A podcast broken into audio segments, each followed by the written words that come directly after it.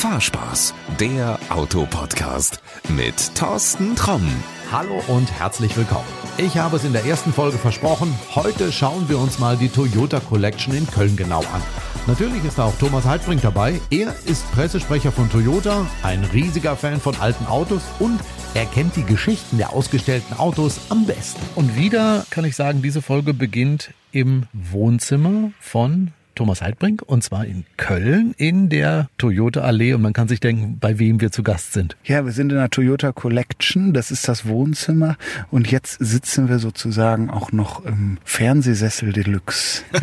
das ist ein Auto, das muss ich jetzt mal beschreiben. Äh, wenn man sich überhaupt nicht für Autos interessiert, könnte man sich das angucken und vielleicht vermuten, das ist ein alter Ferrari oder irgendwie ein alter Jaguar mit einer ganz langen Motorhaube, ein flaches Auto, ein Zweisitzer und James Bond hat ihn auch gefahren. Das ist korrekt, das ist der einzige Toyota Toyota, der mal in einem James Bond-Film mitgespielt hat. Und zwar mit John Connery. Der war aber zu groß für dieses Auto. Bei mir wird's langsam eng. Er war ein bisschen größer. Deswegen hat man für den James Bond das Dach abgeschnitten. Echt jetzt? Kein Spaß, ja. Es gibt also exakt zwei Cabrios und eins davon ist verschollen. Eins ist in Amerika wiederentdeckt worden und das waren die beiden Filmautos aus Hollywood für John Connery. In weiß als Cabrio. Oh, das Auto müsste dann ja wahrscheinlich Millionen wert sein. Dieses hier ist, glaube ich, nicht minder uninteressant interessant als Geldanlage. Ja, das, da geht man, also der Punkt ist, es wurde 351 Mal überhaupt nur gebaut in den 60er Jahren und es ist dementsprechend sehr rar. In Europa gibt es 16 Fahrzeuge davon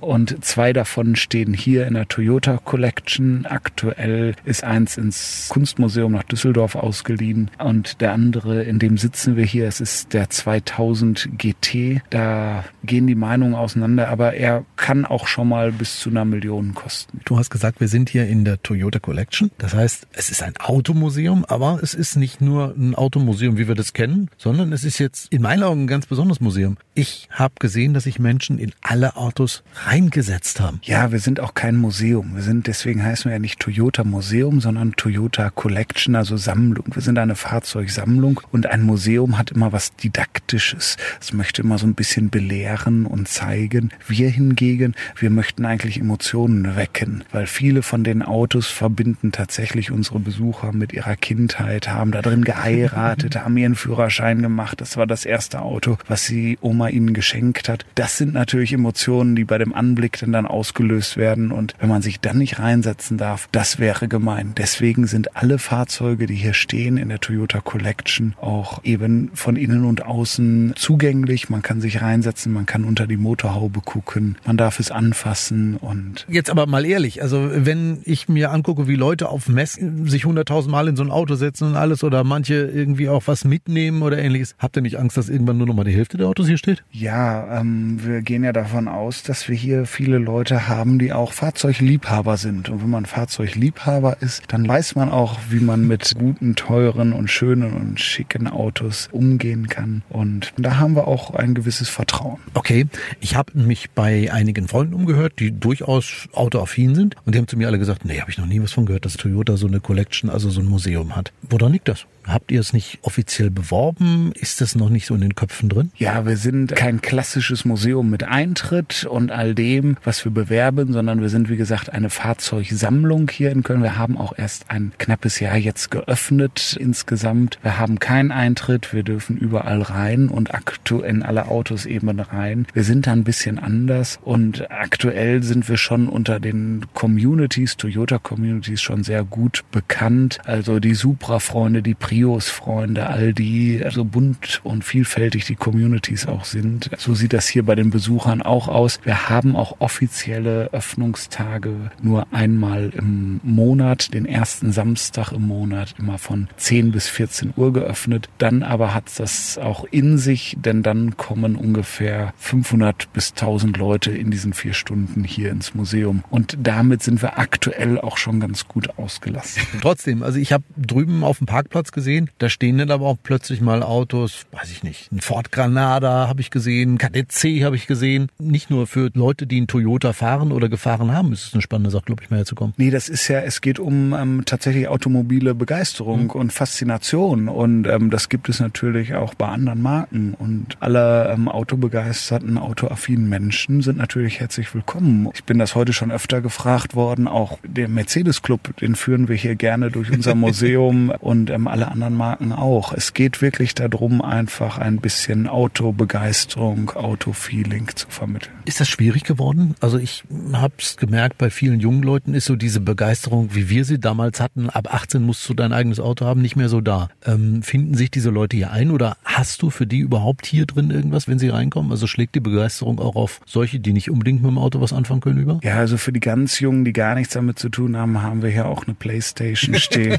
und ähm, da kann man Autorennen fahren. Das ist vielleicht das, wo man als erstes denn dann ähm, heutzutage bei vielen mit Autos in Kontakt kommt. Aber nach wie vor haben wir auch ähm, viele junge Besucher. Vorhin waren tatsächlich auch die Paseo-Freunde da. Toyota Paseo ist ein kleines Coupé, gut motorisiert, aber es waren sehr junge Leute. Also es waren nicht die Erstkäufer da, sondern die waren so 22, 24 Jahre alt und das ist so das erste Auto, was sie lieben und was sie gerne fahren und die haben sich hier heute getroffen. Auch das gibt es. Also auch für jüngere Leute durchaus eine interessante Sache, mal die Autos anzugucken, die vielleicht mal zu Opas Zeiten schon auf der Straße waren. Ne? Es ging ja schon früh los mit Toyota in Deutschland. Ja, wir sind in den 70er Jahren in Deutschland angefangen, Autos zu verkaufen und die Autos, die wir hier haben, das Besondere daran ist auch, das sind fast alles echte Kundenfahrzeuge. Das heißt, mhm. unser Händler, der 2016 verstorben ist aus Passau, das ist der Peter Pichert, der hat diese Fahrzeuge, Gebrauchtwagen sozusagen einfach mal weggestellt, gesammelt. Ja. So, und alle Fahrzeuge, die hier stehen, sind sozusagen echte Gebrauchtwagen aus den 70er Jahren angefangen, die einfach mal, weil sie so schön waren, weggestellt wurden. Und so kam diese Sammlung von über 70 Fahrzeugen denn dann zustande, die also, nach seinem Tod denn dann erworben haben und hier nach Köln geholt haben. Das heißt, diese Autos sind auch nicht immer perfekt, wie du so eben sagst, es sind Gebrauchswagen, da kann es auch mal sein, dass da irgendwo eine Macke ist oder dass mal irgendwie ein Teil fehlt oder sowas? Ja, das hoffen wir.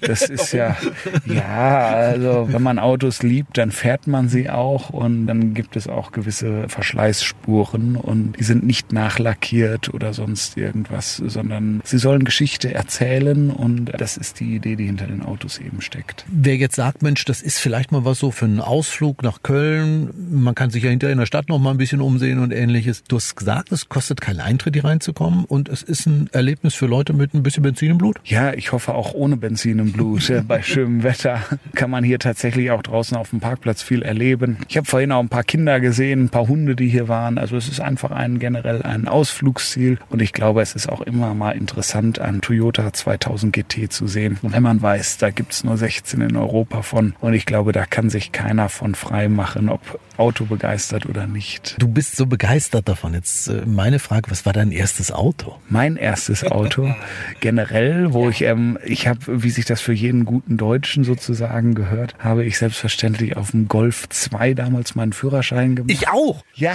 das war so, also Diesel. ähm, Oh.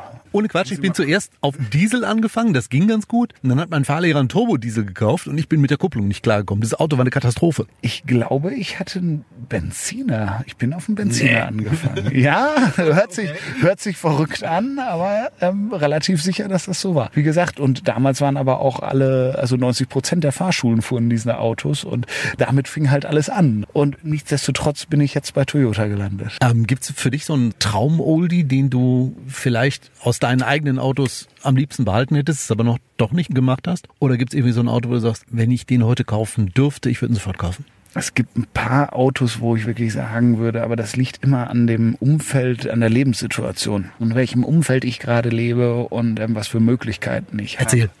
Ja, also der 2000 GT, das habe ich jetzt oft genug gesagt, ähm, absolut faszinierend. Ähm, wenn Geld keine Rolle spielt und man sie kaufen könnte, die Fahrzeuge, dann würde ich da einen nehmen, auch wenn es mit meiner Körpergröße aktuell ein bisschen eng wird. Ähm, es ist eher für kleinere Personen gebaut. Ich bin ein großer Landcruiser-Fan, also ich würde den BJ42, der hinter uns steht, in Rot mit weißem Dach, den hätte ich sofort. Ganz tolles Auto. Ähm, das ist schon ein Traum mit Dachzelt drauf, aber der muss auch artgerecht gehalten werden. Das macht hier in Köln in der Stadt eher wenig Sinn. Wenn ich meine, ich sag mal, Lodge in Namibia hätte, hätte ich definitiv so ein Fahrzeug. Okay, du hast noch Pläne. Ja, ja man muss, äh, man muss Pläne immer haben. Bin auch durchaus, was hier steht, äh, Prius-Fan, also Hybrid tatsächlich. Äh, wir haben den ersten Prius hier stehen. Ist ein Fahrzeug, was mich auch begeistert. Ich habe als meine Frau fährt ein Jahreshybrid und macht in der Stadt. Guckt meine Freundin auch. Macht in der Stadt unwahrscheinlich Sinn, ja. Das ist kein Witz, wirklich, ja.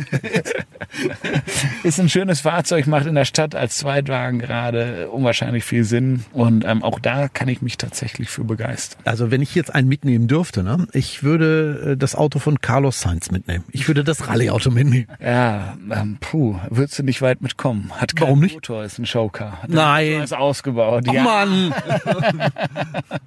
Ist zwar mal gefahren, ist auch alles drin und dran, aber der Motor fehlt leider. Wie die anderen Autos hier, die wir hier stehen haben. Wir haben noch zwei Le Mans Autos hier stehen und ein Formel 1 Auto. Die haben alle keinen Motor, wobei wenn ich eins davon nehmen würde, dann würde ich das Formel 1 Auto nehmen, weil der Motor steht daneben, der ist ausgebaut, den müsste man denn dann einbauen, aber das ist das einzige Auto, was aus der Reihe, aus der Motorsportreihe auch funktionieren würde. Ich glaube, du würdest nicht reinpassen. Naja, ich passe in alle Autos, die hier sind. auch in den 2000 GT, auch wenn es eng wird und ich mit meinem Kopf ans Dach komme, aber das passt.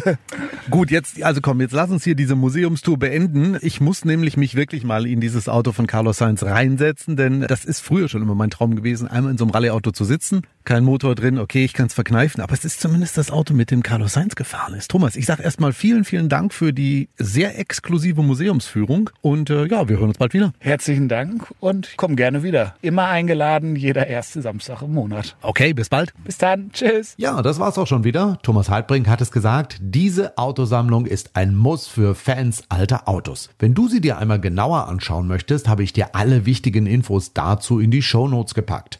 Das war's für heute. Damit du die nächste Folge nicht verpasst, abonniere uns einfach überall dort, wo es Podcasts gibt. In diesem Sinne bis bald und gute Fahrt. Das war Fahrspaß, der Autopodcast mit Thorsten Tromm.